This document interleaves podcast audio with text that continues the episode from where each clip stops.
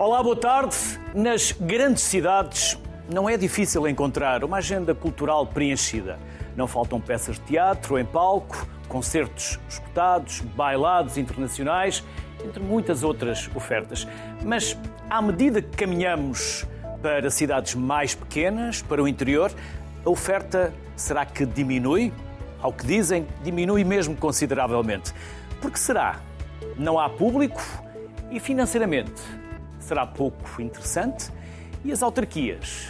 Que papel podem assumir na dinamização da cultura junto dessas regiões?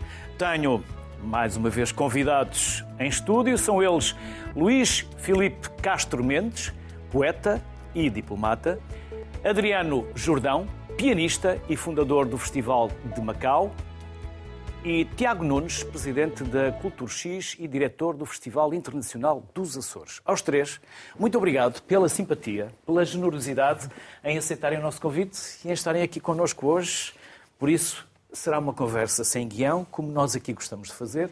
Não fazemos propriamente entrevistas, embora as minhas perguntas sejam mais indutoras de conversa do que outra coisa, por isso sintam-se à vontade para dizerem aquilo que vocês acham que é mais importante dizer e não propriamente aquilo que eu tenho para perguntar. Uhum. E o meu papel será tentar fazer perguntas, como se costuma dizer na gíria jornalística, não muito parvas. Por isso, obrigado, porque nós estamos a falar de cultura e quando falamos de cultura, tudo é cultura. Mas, Luís Castro Mendes, Sr. Ex-Ministro, é um gosto também recebê-lo aqui. Nunca nos tínhamos. Uh, temos um nome parecido, mas, uh, mas há aqui uma grande distância entre nós. Poeta, ensaísta, ficcionista, ah, diplomata, uma carreira brilhante.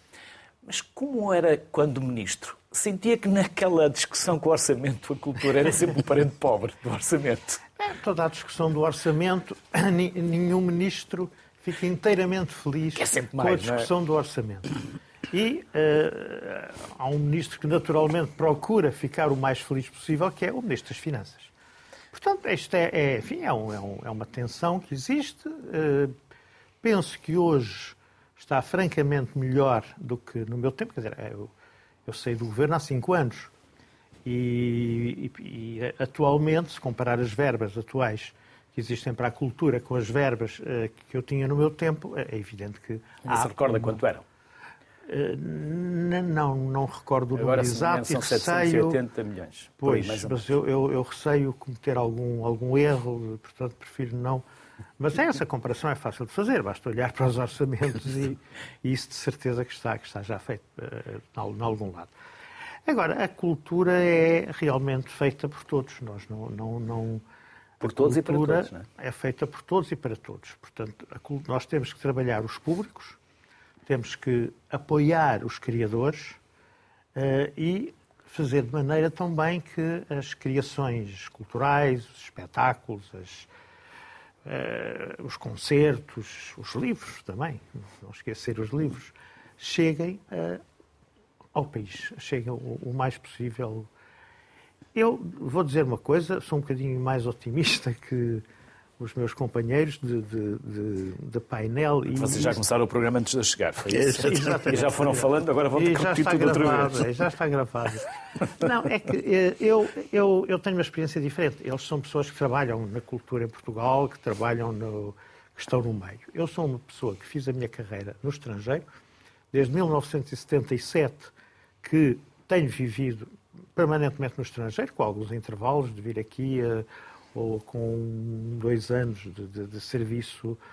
Mas, Já agora, para quem não sabe, como diplomata, por onde passou? Quais foram os postos diplomáticos por onde passou? Ah, eu digo rapidamente. Madrid, Paris, eh, Luanda, foi o primeiro posto, Luanda. Madrid, Paris, Rio de, uh, Madrid, Paris, Estrasburgo, Rio de Janeiro, Budapeste, Nova Delhi, uh, e depois voltei a Paris ao Unesco e a Estrasburgo ao Conselho da Europa. Sempre de mal às costas, mas Sempre já, não é como costas. diplomata, já era antes. Já era porque sou filho dos bichos. E, como e já nessa altura andava de cidade em cidade, não é? Uh, achei sempre natural na minha vida esta situação de termos que mudar, de termos que mudar de casa de três em três meses. Mas, infelizmente, tenho a minha casa em Lisboa uh, e esse é o meu centro e é o meu, o meu ancorador. E, e, portanto, eu, eu digo uma coisa. Eu, depois destes anos todos no estrangeiro, ao regressar a Portugal, em 2016. E pelas funções que fui desempenhar, tive naturalmente que ter muitos contactos com iniciativas e empreendimentos culturais no interior do país.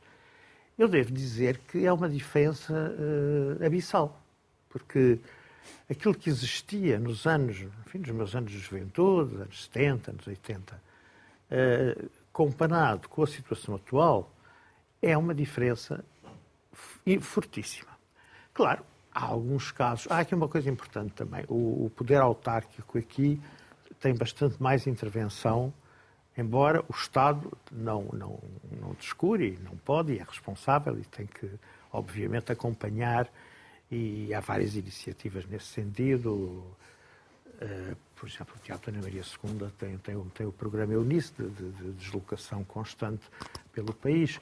Com o programa dos cineteatros temos também salas adequadas em todas, eh, em todas as cidades eh, do país para receber uh, essas digressões. Atualmente, como Dona Maria II está em obras, é mesmo no, pelo país fora que as produções desse teatro se realizam.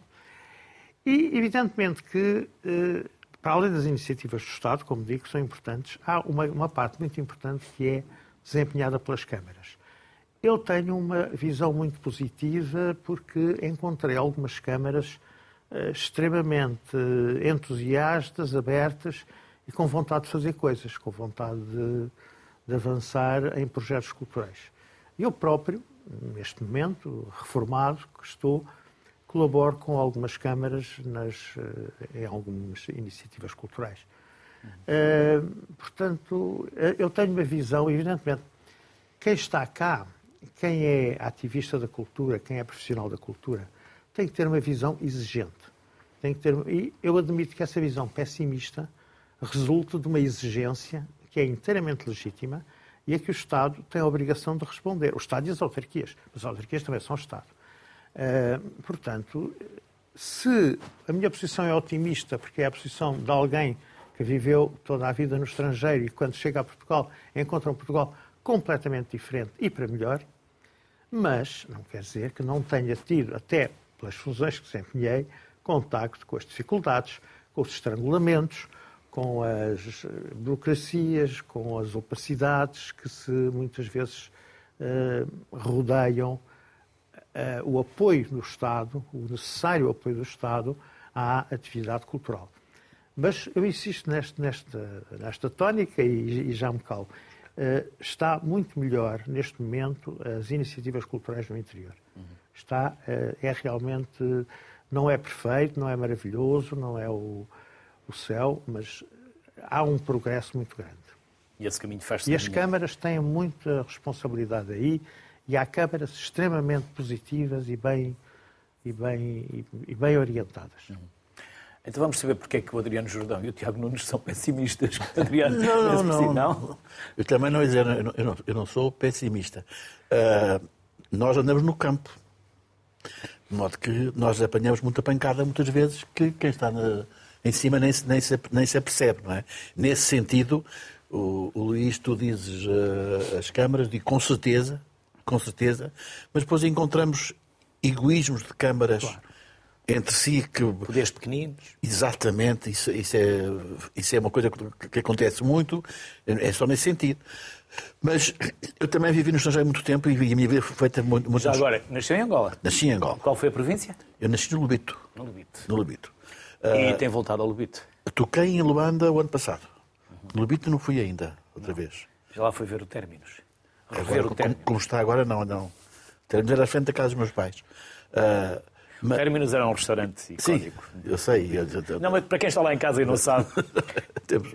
mas não, estive em Luanda no ano passado, sim. Uh, a minha ligação com o interior é muito grande, porque ao lado da minha vida pianista, e é por isso que estou aqui hoje, uh, sempre me preocupei muito em tentar agitar estas águas, e foi justamente no interior que isto nasceu. Você falou aqui, Luís, falar de, de, de, Macau. Sim, senhora, Macau.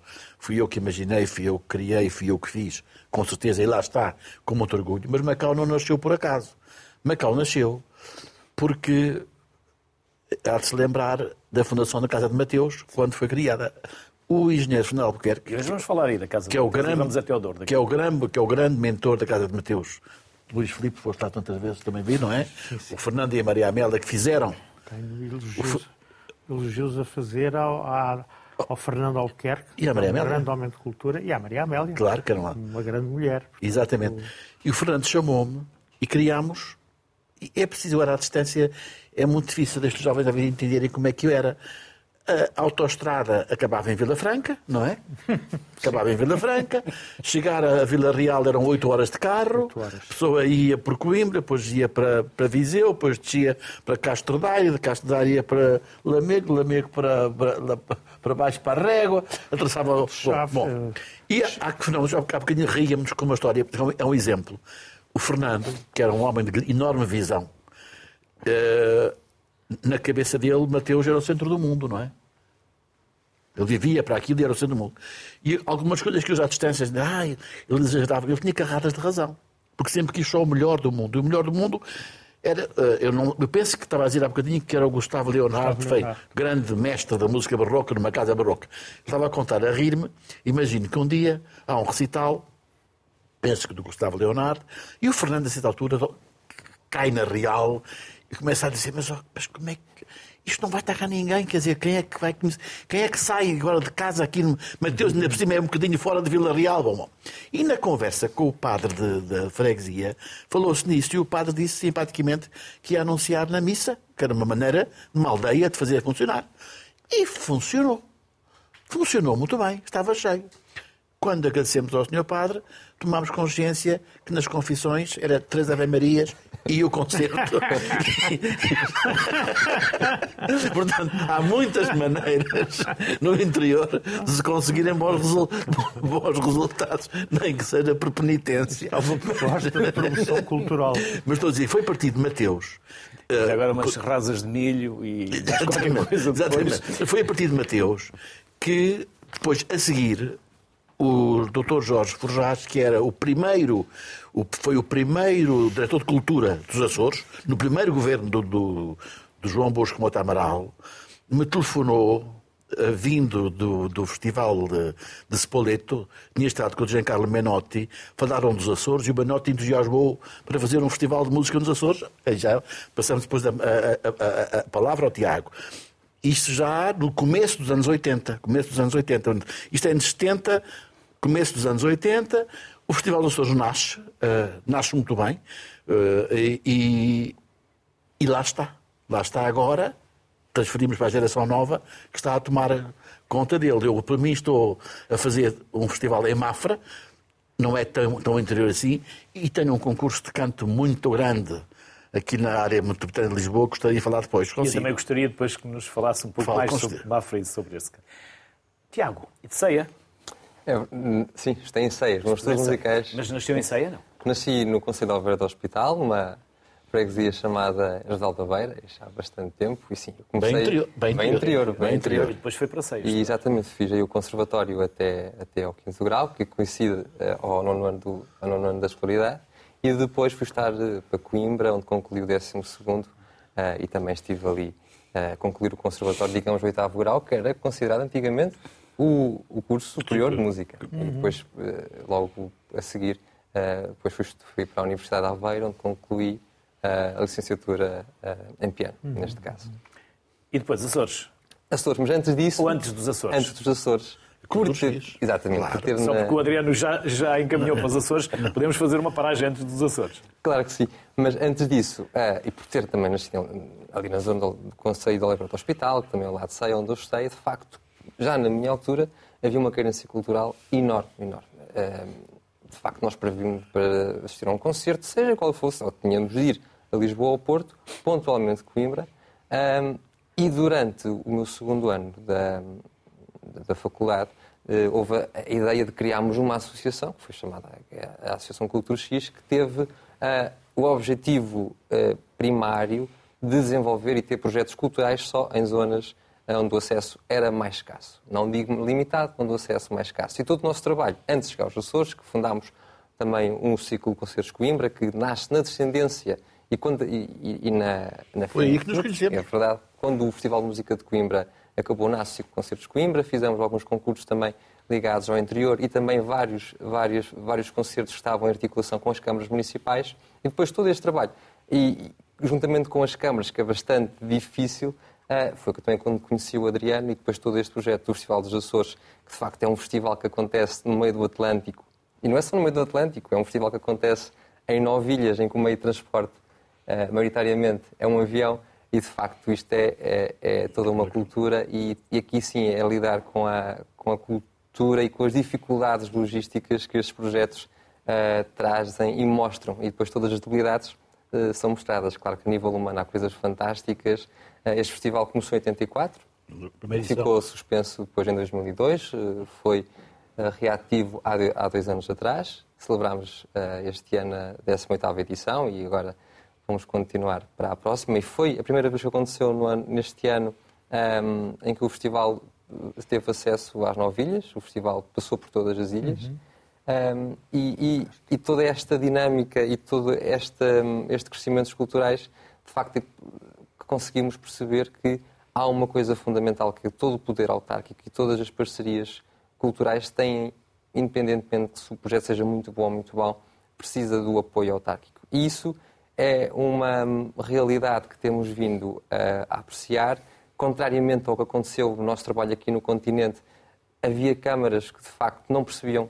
E, e quando uma Câmara não percebe o projeto cultural, por muito bom que ele seja, é sempre um obstáculo. E às vezes não é uma questão de dinheiro, é uma questão de perceber. Quando se fala de Câmara, fala-se dos vereadores, das pessoas. Exatamente, exatamente. Em que o próprio vereador. É, claro. Tem essa sensibilidade não tem essa sensibilidade. Ou esse conhecimento. É verdade. E às vezes é muito difícil comprovar coisas, porque atualmente, o que é que mudou, na minha opinião, uh, com, com, o passado? Atualmente os projetos não dependem só de, de, de, de apoios públicos. Atualmente, o, as entidades culturais e quem está no terreno têm a difícil tarefa que é conseguir apoios do privado, conseguir apoios do, do, do Estado, do setor público e juntar num projeto. Depois, às vezes, temos da parte, da parte autárquica, às vezes mais do interior que ainda não estão muito por dentro desta realidade, um incómodo do próprio projeto que acontece na sua comunidade ser apoiado por um, uma entidade privada que de facto é meritório e, e, este, e esta dificuldade de coorganização acho que é a principal problemática atualmente. Há dinheiro, uh, culturalmente estão a acontecer mais coisas, contudo as entidades funcionam individualmente. E este trabalho de coorganização em que um projeto do Festival dos Açores, que por acaso corre muito bem, que trabalha com a, a Sinfonieta, com os grupos locais, dentro do continente uh, e, e, dentro de algumas câmaras este trabalho é difícil, porque existe o grupo X, que é amigo do, do, vereador, e tem esta dificuldade de congregação e estas são as maiores dificuldades que nós, enquanto associação, a Cultura X, que já foi fundada há cerca de nove anos, temos trabalhado e é sem dúvida a, a batalha mais difícil, que é fazer projetos em coorganização com outras pessoas e com outras sinergias. Vamos seguir a conversa agora com a Eduarda Freitas. A Eduarda é fundadora da Inquieta, agência criativa. Olá, Eduarda. Olá, boa tarde. Boa tarde. E o interior está inquieto? Está quieto? É difícil organizar eventos culturais, comunicá-los ou já não tanto? quanto isso? Assim, antes de mais, dizer que começar o programa a falar de Vila Real foi logo um excelente início, em especial da, da Fundação da Casa de Mateus, que eu acho que é um exemplo um, que, que, deve ser dado quando falamos no interior e na cultura. A Fundação da Casa de Mateus tem um programa incrível, sempre uma atividade cultural enorme eh, e, portanto, eu trabalho também na Fundação da Casa de Mateus, na área da comunicação, precisamente, comunicar os, os eventos, os projetos culturais. E, e, é um orgulho muito grande e fiquei contente também de começarmos este programa por aí. Muito bem. Uh, Eduardo, eu vou-lhe pedir, vou pedir, o seguinte: se pode cortar o som de retorno, porque dá um ligeiro feedback e provoca aqui depois, okay, por vezes, algum desfazimento. E eu prometo não fazer muitas perguntas, que é para o caso da sua escuta ficar mais, okay. mais baixinha, depois não nos pisarmos. Pode continuar, Eduardo. Pronto, uh, perguntou-me sobre a comunicação, correto? Comunicação, organização, a Casa de Mateus, pode começar por onde quiser. É assim, hum, a minha empresa trabalha essencialmente, nós trabalhamos essencialmente na comunicação cultural. Eu era jornalista, decidi deixar o jornalismo uh, para, para trabalhar a comunicação cultural.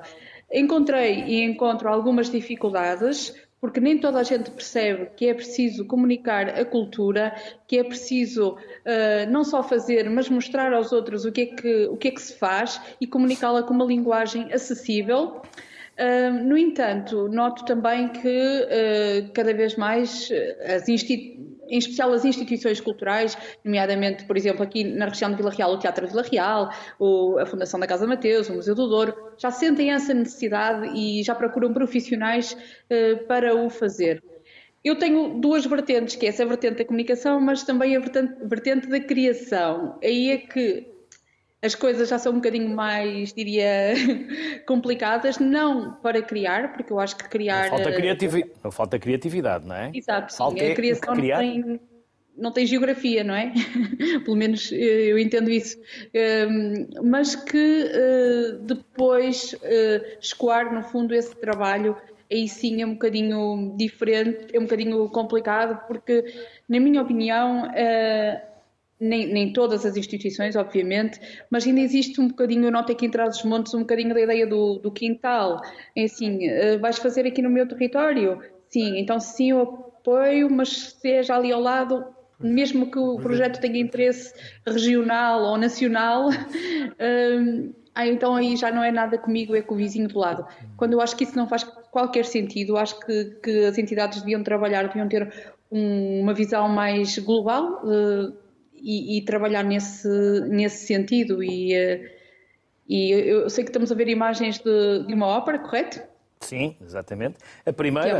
É Sim, a primeira Esta é a primeira, Trás-os-Montes? Que criámos aqui em Trás-os-Montes, eh, da qual eu fui a, a, autora do libreto e também a, a, que tive a ideia e que decidi promover isto tudo. E só para terem uma ideia, eu demorei 10 anos para conseguir concretizar este projeto. Depois da música estar escrita, pelo compositor Fernando Lapa, que arranjámos financiamento e o libreto, tudo pronto. Uh, envolvemos cerca de 200 pessoas, isto há 10 anos, para uh, comunicar que estávamos a construir uma ópera, porque a ideia era sempre uma ópera baseada na obra do Miguel Torga, portanto estamos a falar de identidade, estamos a falar de, de literatura, de muita, muita coisa. E envolvemos as pessoas com coros da região, andaram na rua a cantar, a dizer que estávamos a, a organizar uma ópera com música de Fernando Lapa e não sei o quê. Havia um grande, grande entusiasmo. Eu, de forma inocente, achei que ia conseguir um financiamento rápido. Porquê? Porque a ópera, a mátria, correspondia em tudo àquilo que os políticos dizem eh, que é necessário para promover uma região que é, pronto, lá está esta coisa das raízes, do património material e imaterial, tinha tudo, tinha comunidade, tinha profissionais de alto nível, tinha tudo. Portanto, eu achei, ah, isto enquadra-se perfeitamente no que dizem, portanto vai ser muito fácil conseguir arranjar uh, um financiamento. E não foi, não foi.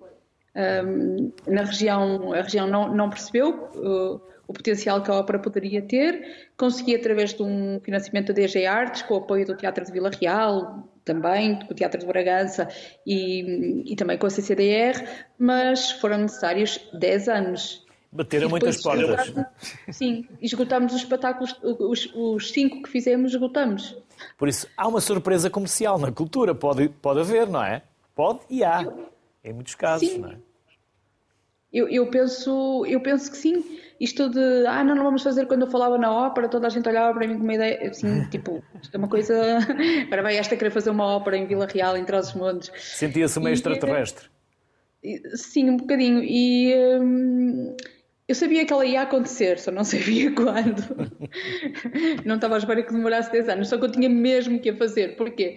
Porque no início as pessoas estavam tão entusiasmadas, as, as, a, a, a, estou a falar da comunidade mesmo. Quando apresentei o projeto, a comunidade ficou tão entusiasmada que eu chegava ao ponto de ir ao supermercado e encontravam-me e diziam: Então e a mátria? Quando é que se faz a mátria? E eu pensava, não tenho outra hipótese, eu tenho mesmo que fazer a mátria. E sim, foi uma pandemia que trouxe a mátria, ou seja, às vezes as dificuldades é ver. Geram oportunidades. Oportunidades, e foi, e foi o caso. Mas agora estou com outra dificuldade, que é o quê? Esta ópera envolve uh, 60 e tal pessoas, ok? E eu não consigo uh, um financiamento ou não consigo um teatro, consigo, uh, pague pelo projeto, porque é um projeto caro, não é? Porque é muita gente. E não existem, pelo menos atualmente, concursos eh, para a circulação de espetáculos uh, onde a mátria se enquadra. Portanto, que acho que é um nem problema. Mecenas, nem mecenas, Eduarda. Uh, eu também ainda não procurei muito essa parte dos mecenas, já tinha procurado antes, agora ainda não, porque estava com, com esperança nos concursos uh, da DG Artes, mas como, como não, não abriu nada para a circulação, uh, ainda concorri de novo à criação, mas já não, não houve hipótese. mas sim, se calhar vou ter que me virar para os mecenas, porque eu acho que acontece muito em Portugal e quem está aí consigo em estúdio certamente terá muito mais experiência até do que eu nisto, mas o que eu acho que acontece é que às vezes uh, os projetos acontecem, fazem-se e depois não circulam. E depois passa-se para outro e para outro. E há ali um esforço, um trabalho, uh, muita coisa que, que, que, não tem continuidade e que, que é uma pena, eu acho.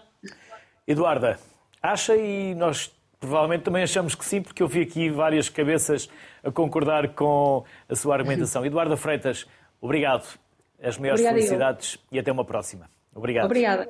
Obrigada. Luís Castro Mendes, vi pelo menos três vezes aqui pelo canto do olho Sim, a concordar é... com, a, com, a, com, a, incapacidade, por vezes, de nos tornarmos associáveis, gerando mais capital cultural e capital social, Sim. e depois deixando as coisas ficar ali naquele núcleozinho pequenino. Sim, eu gostei, muito da, inter... eu gostei muito da intervenção da Eduarda uh, e acho extraordinário a, a persistência e a e a determinação. A, preservação. A resiliência. A resiliência, pronto, se quiserem. Não desistência. É, se quiser. É, é, de facto extraordinário. É evidente que a ideia de uma ópera, no, a ópera está ligada a uma coisa altamente elitista, altamente tem, tem uma conotação de uma coisa que, que só os ricos vão ver. Aliás, há uma anedota de um elemento, de um político, não vamos agora nomear, que dizia assim, não, esta RTP2 não tem, não tem razão de ser, para o quê? Para transmitir óperas. Quem quer ver óperas vai a Paris, vai a Londres. Isto é, quem quer ver óperas... tinha dinheiro para comprar o bilhete de avião político, e pagar o hotel em Paris, não, não é? esse político achava pior, achava que o público da ópera, tinha todo, todo o público da ópera, tinha dinheiro para ir a Paris ver ópera. Ou tinha que ter. Ou tinha que ter. Não, tinha, tinha que ter. Ele porque, tinha porque era uma concepção da cultura absolutamente elitista. É evidente que a ópera, a ópera é, é na Itália a ópera é popular, as pessoas vão pela rua Como a cantar dizia António ópera. Silva, a ópera é para os operários. pois é, está. Pois Mas é há uma frase da Eduarda que me faz lembrar os meus tempos no Brasil e dos teus tempos no Brasil. Nós fomos concomitantes tivemos, em funções diferentes. Havia um Não tiveram na mesma altura? Sim, sim. Não tiveram na mesma altura? Espera aí, eu estive de, de 98 a 2003. Pronto, então tu saíste quando eu entrei. Ora, aí está. Mas havia um político... Estiveste à espera que eu saísse. Exatamente. havia, havia um político brasileiro era pequeno demais, muito conhecido, o António Carlos Magalhães, tu conheceste, oh, não é? Tá. Tinha uma frase que se aplica ao que a Eduarda disse. A Eduarda disse, ah, porque isto corresponde a às falas dos políticos. Ele dizia: fala de político compromete quem a ouve. Ele era chamado Tony Malvadeza. Tony Malvadeza. Tony Malvadeza. Compromete quem a ouve. Não, não, não. A Eduarda ficou comprometida, mas. Eh, não, mas, essa... mas está a conseguir. Eu está a conseguir, não está. O, o meu otimismo deriva também de ter conhecido muitas pessoas com esta força, com esta vontade de ir para a frente, com esta capacidade. É evidente que uh, muito, há, há, egoísmos regionais, há egoísmos uh, extraordinários de uma aldeia para outra aldeia, há, mas uh, eu encontrei outras experiências de grande, grande cooperação. Por exemplo, na, na, na Idanha Nova, que é a cidade criativa da música, tem uma, tem, um, tem, um, tem uma experiência interessante de ligação com a, a Orquestra da Beira Interior e com a Escola de Música de Castelo Branco. ligar, portanto, produção musical contemporânea às tradições eh, milenares, às tradições rústicas, nomeadamente os adufes e, e portanto, eh, há, há, um trabalho interessante. É um trabalho integrado entre, entre várias eh, entidades e, que funciona bem. Um, tive também em, em, no Algarve há um projeto muito interessante que se chama Lavrar o Mar, que, que tem que ver com teatro, mas também tem que ver com também tem que ver com, com, com, com escrita, com dança, que é entre Monchique e Algesur, eh, a Serra Algarvia, essa Serra Algarvia que é menos conhecida que o, que do Algarve das Praias, mas que é muito mais interessante, e em que se fez este projeto cultural. Este, este veio de Lisboa, evidente, as pessoas, mas vieram de Lisboa, instalaram-se lá, passaram a viver lá, e, e é, um, é um projeto muito interessante. Em relação às câmaras, eu tive boas experiências com as câmaras, mas, eh, por exemplo, em Leiria, eu tive, eh, fui coordenador, não sei se continuarei a ser, mas fui dois anos seguidos coordenador de uma iniciativa chamada Ronda Poética, Ronda Poética de Leiria. A Ronda Poética é dirigida à poesia, aos poetas, mas tem também música. Tivemos o, tivemos o ano passado, olha uma branca, não, mas uh, tivemos, tivemos o, o, Nuno Vieira de Almeida a tocar Lopes Graça, tivemos o Artur Pizarro, uh, portanto, está ligado à música, está ligado ao teatro e os poetas, evidentemente, que são convidados, que apresentam, que fazem mesas redondas, que o, o tema do ano passado foi a, o tema do ano passado foi a guerra, naturalmente, como, enfim, infelizmente parece que continuaria a ser atual, mas penso que este ano será o 25 de Abril, mas não, não, sei como é que vão, vamos articular a ronda poética com as comemorações de 25 de Abril, é uma coisa que vamos ver. Porque normalmente a ronda poética terminava no 25 de Abril. Mas outro, outro, outro aspecto muito interessante desta iniciativa da Câmara de Leiria é que a, a ronda poética levava os poetas e a poesia às prisões, aos hospitais, às escolas, claro, isso é evidente, às escolas, às, eh, às freguesias, as próprias juntas de freguesia pediam para fazer sessões. Mas uh, eles têm também um, um projeto lá no, em Leiria de ópera na cadeia, de ópera na prisão. Eh, não há só em Leiria, hum. em mais sítios, mas é, é, é, uma, é uma experiência que, que eles têm lá. Portanto, aqui, além disso, quando eu estive também, já agora contar da minha experiência, quando eu estive ligado à candidatura de Leiria Capital Europeia da Cultura 2027, candidatura que não foi para a frente, que foi, como se sabe, quem ganhou foi Évora, mas nessa altura criou-se uma rede entre. Uh, Decidiu-se que a candidatura seria de Leiria, mas Leiria com uma rede de conselhos e, ao formar essa rede de conselhos, uh, foi, foi nossa ideia, do, do falecido uh, João. Bom, do, o, o, nosso, o nosso projeto era uh, ligar realmente, criar, fazer uma, uma criação cultural empoderada, como se agora se gosta de dizer, pelas comunidades locais e com a participação de uma rede de, de, de comunidades locais. Uh, havia desde Torres Vedras a, a, Pombal, quer dizer, era uma série de. E isso fica. Quer dizer, o importante destas coisas e estas outras, todas estas capitais culturais que se vão fazendo por aí, eh, o importante é o que fica, o que, o, o, o que se deixa. Guimarães é um exemplo daquilo que uma capital cultural conseguiu transformar. Eh, Guimarães tem um público especial, também beneficiou eh, do público do Porto, num momento em específico em que não houve, houve um déficit de criação cultural no Porto e Guimarães aproveitou bem essa oportunidade. Uh, hoje isso não existe, o Porto está pujante, mas uh, Guimarães continua a manter essa. E, e se eu olhar, se, se, eu pensar de repente no interior do país, eu encontro imensas coisas. Não vou agora, não vou agora ser chato e, e, e enumerar todas as coisas interessantes que há pelo interior. Uh, o, o, lado negativo é, de facto, as dificuldades de financiamento. Nunca há dinheiro para todos os projetos, uh, nunca há dinheiro para.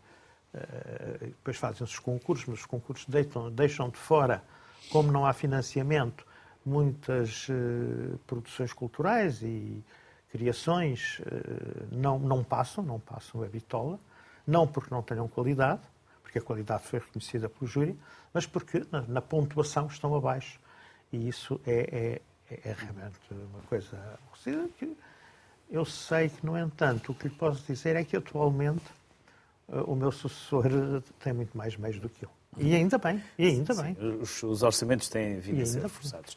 Os orçamentos para, para a cultura. Adriano Jordão, Diga. não tem nada contra quem vai para o Algarve, nas férias ou nos... Mas dou-lhe um exemplo do Algarve positivo, por, por exemplo. Portimão. Uhum. Portimão tem uma série de concertos não, não tem nada a ver com isso a direção, nem nós, pelo Armando Mota, em que as salas estão completamente. O teatro do, do Portimão está sempre. Também tem uma presidente e uma, e a Isilda, com muita, Isilda, com muita Isilda, sensibilidade. e, e, é exatamente isso, depende das passa pessoas. pessoas Depende das pessoas. Olha, eu lembro um, um dia numa reunião, não vou dizer qual é a Câmara porque é, é desagradável o que eu vou dizer, mas ainda uh, oriundo de Mateus, o Matias Görner, grande barítono, foi aluno de Mateus, foi professor em Mateus, depois ligado. De modo ficou sempre na ligação. E para um festival de música em Portugal, tu sabes qual é que é, não dizes, faz favor, ah, para um festival de música surgiu uma ideia muito bonita, centrada num grande nome internacional, baseado na Viagem de Inverno de Schubert, depois com transcrições do, do Schoenberg, depois com ligações, na, altura o Engenheiro Guterres estava no Acnur, ia falar para fazer ligação com as, com as migrações, e sobretudo programado para o Festival de Salzburgo, que é uma espécie de eh, meta de festivais de música. Pois o senhor vereador da Cultura, a quem eu levei da Câmara, não digo qual, quando apresento o projeto, convencido que tinha feito um trabalho maravilhoso, diz-me assim, ó Adriano Jordão, isso é uma grande charupada. Também acontece isso. Acontece, acontece. Também era uma grande charupada. Como era uma grande charupada, não se fez. Mas, mas em Portimão, aí está em contraponto à à distrito que é Faro, que tem muita coisa, bastante coisas. Portimão tem uma, uma ação no campo da música muito importante e de muita boa qualidade, de muita qualidade. E neste fim de semana, tocou lá um jovem pianista de 17 anos, não, o Tiago, como é que ele se chama? Tem um nome italiano, não é? Tortaro, Tararo, Tor- o miúdo tem 17 anos, fantástico.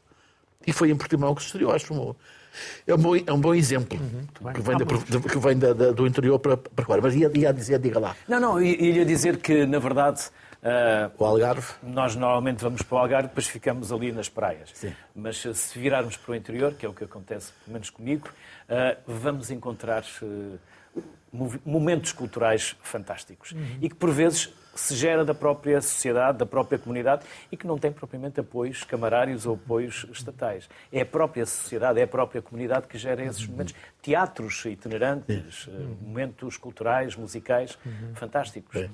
Depois se perdem porque também não, não chegam à televisão. Também é um facto. não é? E depois não têm amplitude, E nós não somos têm um- comunicação. Nós e ali somos um país geograficamente, um país tão, geograficamente tão pequenino para quem vem do Brasil. Faz-nos confusão. A fronteira está a 200 km. É, é Nem podemos dizer, como podemos falar de interior quando a nossa fronteira está a 200 Olha, da minha km? casa, da minha casa em Brasília, eu ia tomar café a Pirinópolis, que é como ir daqui a Badajoz. Não? Olha, não pensei nisso. Eu, Mas há- mas- estou em Brasília, vou a Pirinópolis, Pirinópolis. também no espírito. como- É ali ao lado, é ali- é ao lado, é ali- é ao lado. Estoril, vamos a Pirinópolis. É, é ali ao lado. estás-me a dizer... É, Deve ser ir, a Badajoz. Ir a Badajoz. quer dizer, mais ou menos. Só nós é que E achamos que é tudo longe. É tudo longe. É. E quando eu vejo os jovens brasileiros que há cá, e que eu, alguns conhecia bem, que chegam a Portugal, e depois, eh, onde é que eu vou fazer? Espanhol, para Castelo Branco, que é uma- uma- um bom centro musical. Eu pensava assim, pai, coitadinho, Castelo Branco estão no interior. Para um brasileiro é aqui ao lado. É, é. É, é, é uma questão de perspectiva não, que não eu é não. interior, é... Mesmo para, um- para um, um americano, a Suécia é um estado ao lado. Não, é tudo é É, muito mas uma questão- sociologicamente, de facto, há o interior e há o litoral. Ah. Não, não, nós não conseguimos ainda superar essa.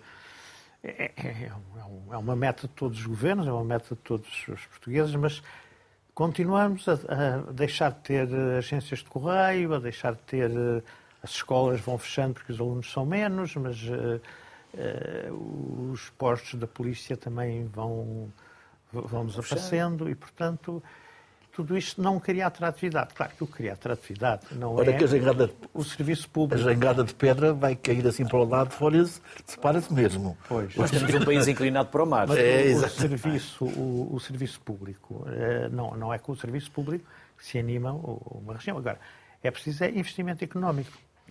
E há, há câmaras que mais. Mas todas querem investimento. Todas. Não há nenhuma câmara. Agora, podem é não ter a inteligência de perceber qual é o. Qual é o, o cluster em que, estão, em, que, em que são melhores, onde é que se realmente são melhores. Agora, é evidente que a- o, o- o desenvolvimento do interior faz-se com um progresso económico, com atividades económicas. E atrás das atividades económicas vêm, pronto, as pessoas depois têm, têm as necessidades culturais, têm, por exemplo, uma cidade como Viseu. É uma cidade extremamente bem, já está um pouco, na minha opinião, como as, as, as, cidades médias de França. As cidades médias de França têm uma oferta, enfim, praticamente de tudo aquilo que nós temos em Paris, a nível de livros. Isso para mim é muito importante. A nível de livros, a nível de, também de concertos. Claro que não é a mesma coisa que estar em Paris. Mas, mas Já é Viseu. Viseu. É Viseu. Viseu. Viseu. Viseu. É que em Paris, é Viseu. Em Paris eu não estava a comparar Paris com Viseu. Mas gosto de Viseu e acho que eu adoro Viseu. tem feito muitas... Pode ir a nível do teatro, por exemplo. Do teatro Viário? Claro. Não.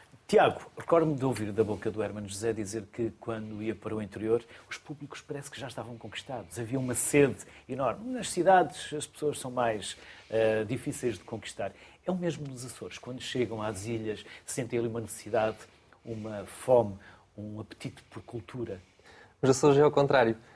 Porque, isto aqui falando só do festival, quando o festival começou, que teve a sorte de levar os grandes nomes da história musical lá, causa de uma característica muito engraçada. O Adriano pode contar da questão. De... Não, eh, não, não foi por isso que foram.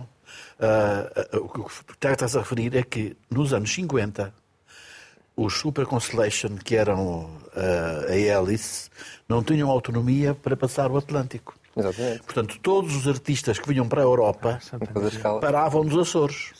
Artistas quem quisessem, quem não quisesse. Quem não quisesse. Mas os grandes nomes, grandes, os maiores do mundo, que nem sequer vinham, vinham a Lisboa, iam aos Açores, porque preferiam parar, tocar, saíam em Santa Maria, metiam-se no coisinho, iam, ficavam uma semana, apanhavam o voo da semana seguinte.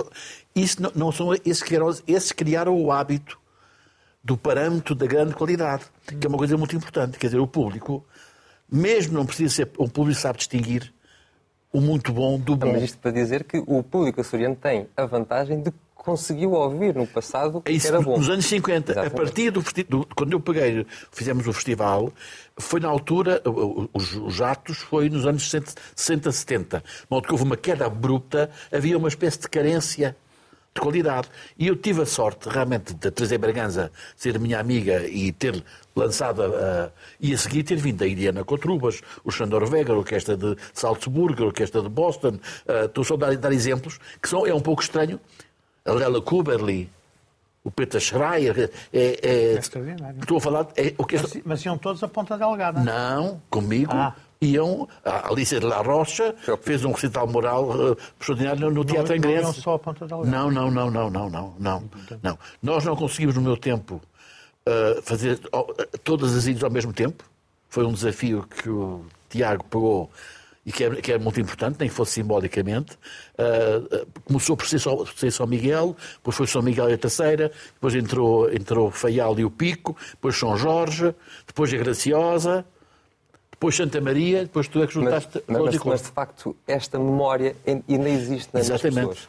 Uh, de facto, este ano foi a primeira vez que o festival foi às Novilhas e pela primeira vez, porque este festival tinha um ADN de, música clássica, maioritariamente. Uh, tinha um, um, outro concerto que não era tão. Não, na altura, antes teve lá o Vicente da Câmara, por exemplo. Sim, mas pontualmente tinha assim. outro. E pela primeira vez o festival decidimos, vamos às Novilhas uh, e vamos também abrir a todas as expressões artísticas, ou seja, não deixou de ser só Adjornamento. música. Exatamente. Muito deixou bem. de ser só música clássica, passámos pelo jazz, pela, pelas artes cénicas, passámos também pelo humor, teve lá também o Herman, como um bocado referiu, e de facto criámos aqui uma sinergia e também todo um conceito artístico em que, naturalmente, há artes em que a pessoa não é obrigada só a gostar de música clássica, mas criámos um projeto que tem várias possibilidades e várias ofertas para a população e desta, e desta forma tentar democratizar também para os Açores, apesar de tudo, havia um bocado o Artur Pizarro, que foi um dos artistas que fez lá vários concertos em várias ilhas, e ele estava completamente,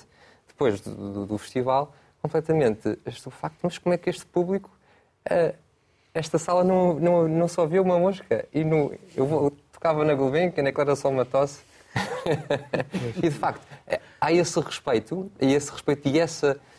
Não, não, não digo cedo, mas é, é, essa, essa história e essa memória uh, e permite que, que, aquele, que aquele público, que não é só em São Miguel, nem na, na, nem na, na Terceira, mas em todas as ilhas, haja de facto essa boa apreciação. E de facto não, não, não via algo parecido uh, no continente. De facto, é uma, é uma característica que acontece nos Açores. Uhum. De facto, vamos, a, vamos ao Corvo, às Flores, à, à Graciosa, à Santa Maria.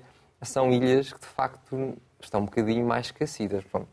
Conto-vos uma situação muito engraçada. Nós temos um, um dos, dos, concertos, foi um recital violoncelo com guitarra, em que naturalmente não há voo de direto de Lisboa, uh, e foi, teve a carta do Tito Sfan e do Pavel uhum. Gomsiakov.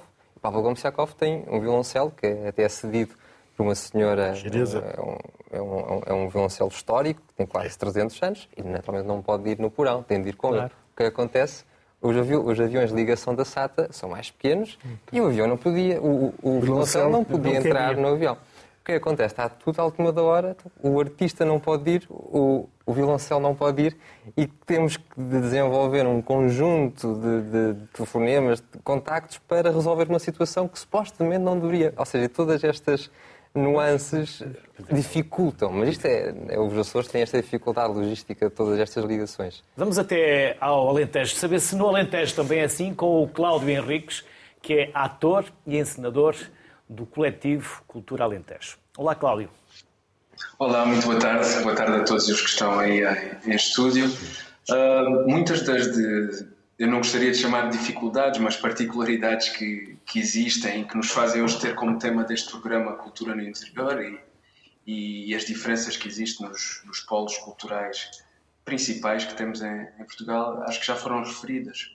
Falamos de, e fico com algumas noções e que, e que partilho, e que partilho totalmente, partilhamos enquanto coletivo, que é, por exemplo, estas sensibilidades. No caso concreto de Estremoso e no projeto que, que começámos aqui há, ativamente há dois anos, uh, depende muito sempre desta sensibilidade, não é? Não existe nada estruturalmente feito para, para que seja permitido, por exemplo, em todos os municípios, ter uh, companhias, pessoas da terra a fazer criação continuada. Ou seja, não falamos, por exemplo, de um happening uh, ou de uma data ou de dias específicos, como por exemplo um festival ou, ou outra iniciativa, que são de louvar importantíssimas de existir, mas sim numa, numa atividade cultural regular uh, com a comunidade e é isso que temos procurado fazer, essa agitação acima de tudo.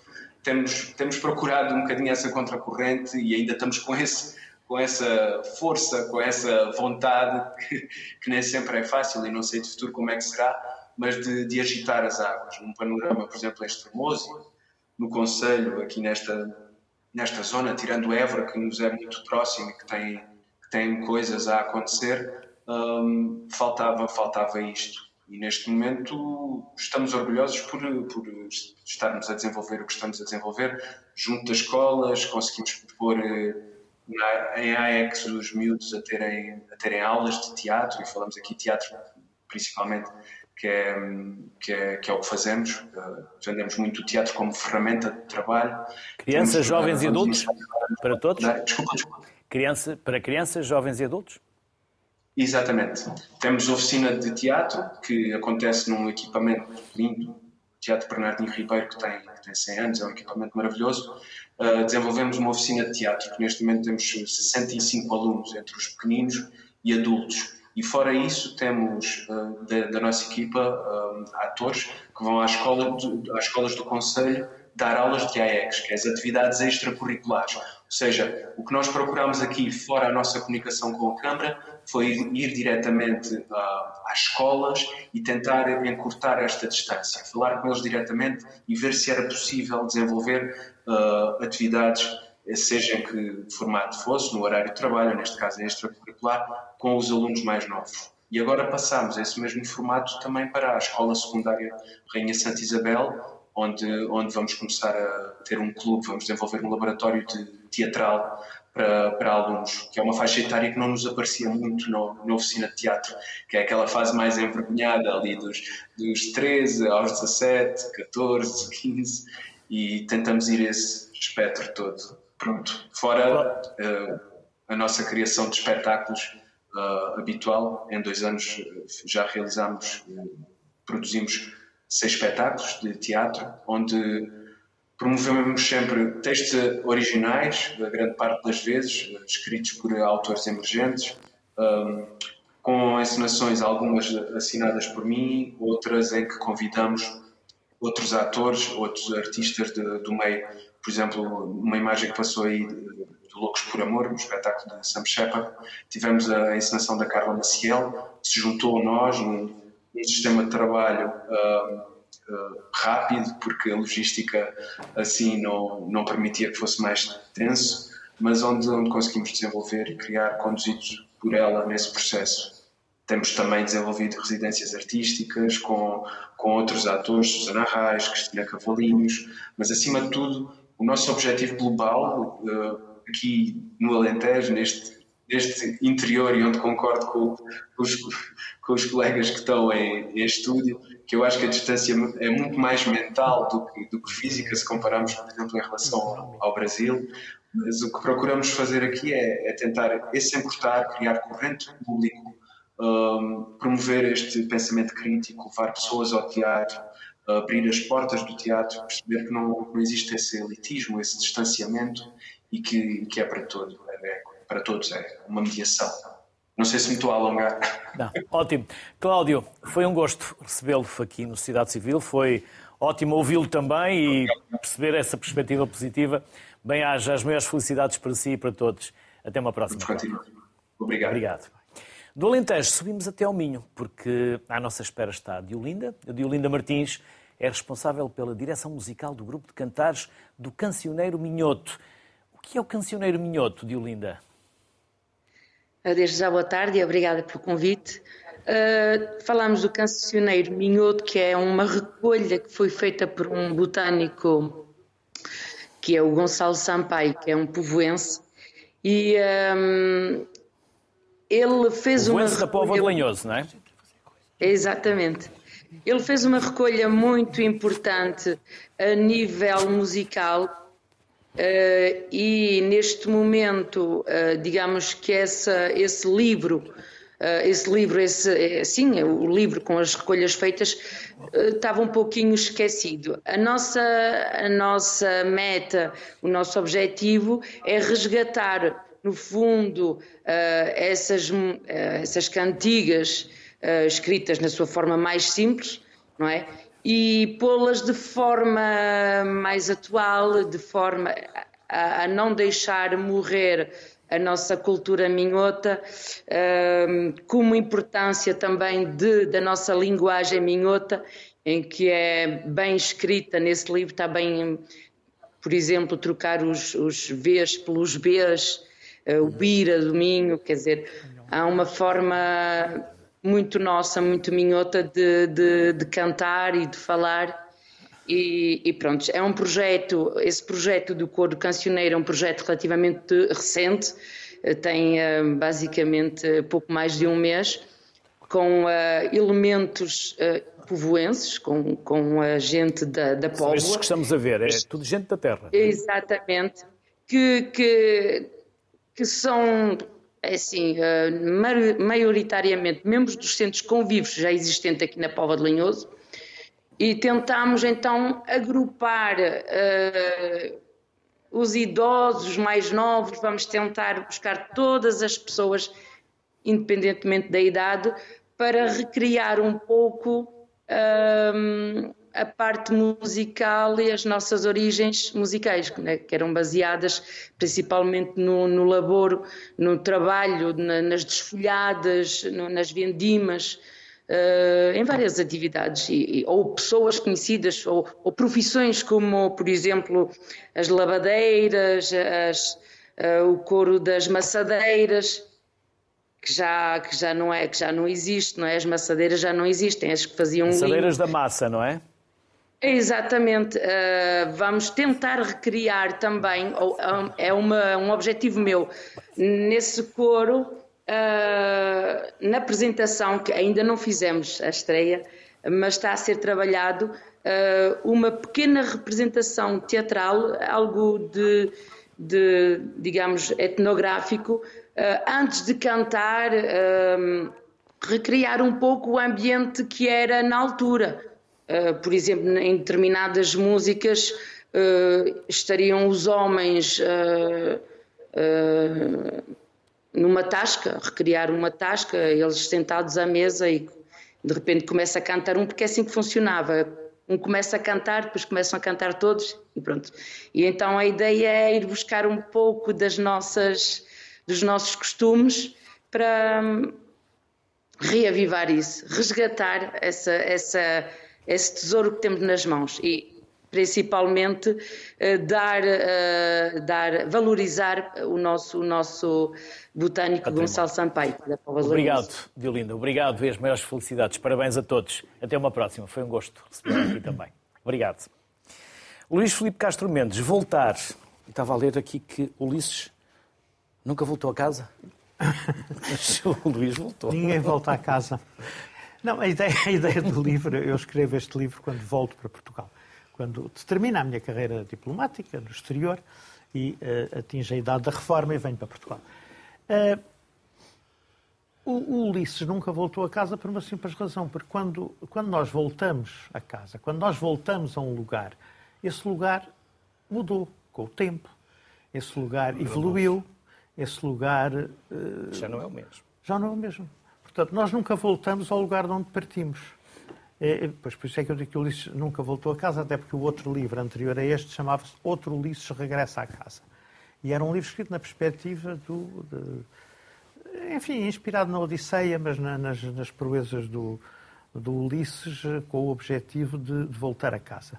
Este livro é um bocado a dizer isto. Bom, a gente nunca volta a casa, porque o país onde voltamos, mesmo que tenhamos tido contacto, sou funcionário do Estado português, nunca, nunca fui imigrante. Eu vinha nas férias a Portugal e encontrava todos os meus amigos. E... Mas há uma coisa que falta. Falta-nos o cotidiano, o dia a dia. Eu não sei se o, se o Adriano sentiu o mesmo quando esteve em funções diplomáticas em Brasília mas nós mantemos os nossos amigos, mantemos informados, eh, lemos os jornais, agora então com a internet estamos perfeitamente atualizados. Não é falta de informação que temos, é eh, não, não vivemos o não vivemos o dia a dia, não vivemos com os nossos amigos a reação às mudanças, às crises políticas, às... é diferente e vemos as coisas de longe, o que também tem as suas vantagens. Temos dois minutos para cada um. De vocês gostariam de voltar, sabendo que, voltando, já não será o mesmo que deixaram lá atrás. Adriano. Eh, não, eu, eu, eu gostava de complementar aquilo que o Luís Filipe dizia, é verdade. A minha vida no estrangeiro era uma vida diferente porque eu ia, voltava, ia e voltava constantemente. Pois. Depois estive fora no Brasil realmente quase, quase 10 anos e quando voltei, aí é que eu vi pela diferença do país grande. Eu costumava, eu fui para o São Carlos, de, para a administração do São Carlos, e eu dizia, uma coisa que me chocou, foi ver as mesmas pessoas 10 anos mais velhas. Pois. Quer dizer, não houve renovação de público, mas encontrar ao nível da formação dos mais novos uma, uma diferença enormíssima de preparação. Enorm, enormíssima. A maneira como se toca piano hoje, violino, se canta violoncelo, não tem nada a ver com o que se passava há 30 ou 40 anos, mas absolutamente nada a ver. Tiago, há muito talento. Há muito talento. E está a ser aproveitado.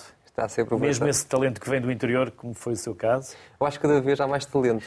É só mesmo para concluir, há uma coisa que os agentes culturais, que de facto são meus colegas, que não se podem esquecer, é que atualmente, além das boas ideias e todo o potencial artístico, há uma coisa que de facto nós temos de acompanhar a nível comercial, que é todas as propostas e a literacia, como os projetos são feitos, que não dependem só do conceito artístico, mas de um orçamento, de toda uma, uma forma de, apresenta, de, de, apresentar, toda esta literacia é importantíssima, porque atualmente não basta só ter boas ideias e um projeto que faça sentido, é também todas estas componentes financeiras de execução que atualmente eh, os agentes culturais, uhum. por norma, são artistas, os artistas são sempre um bocadinho mais relaxados, mas esse rigor é atualmente fundamental para o sucesso de todos estes projetos e para quem os avalia. E comunicação.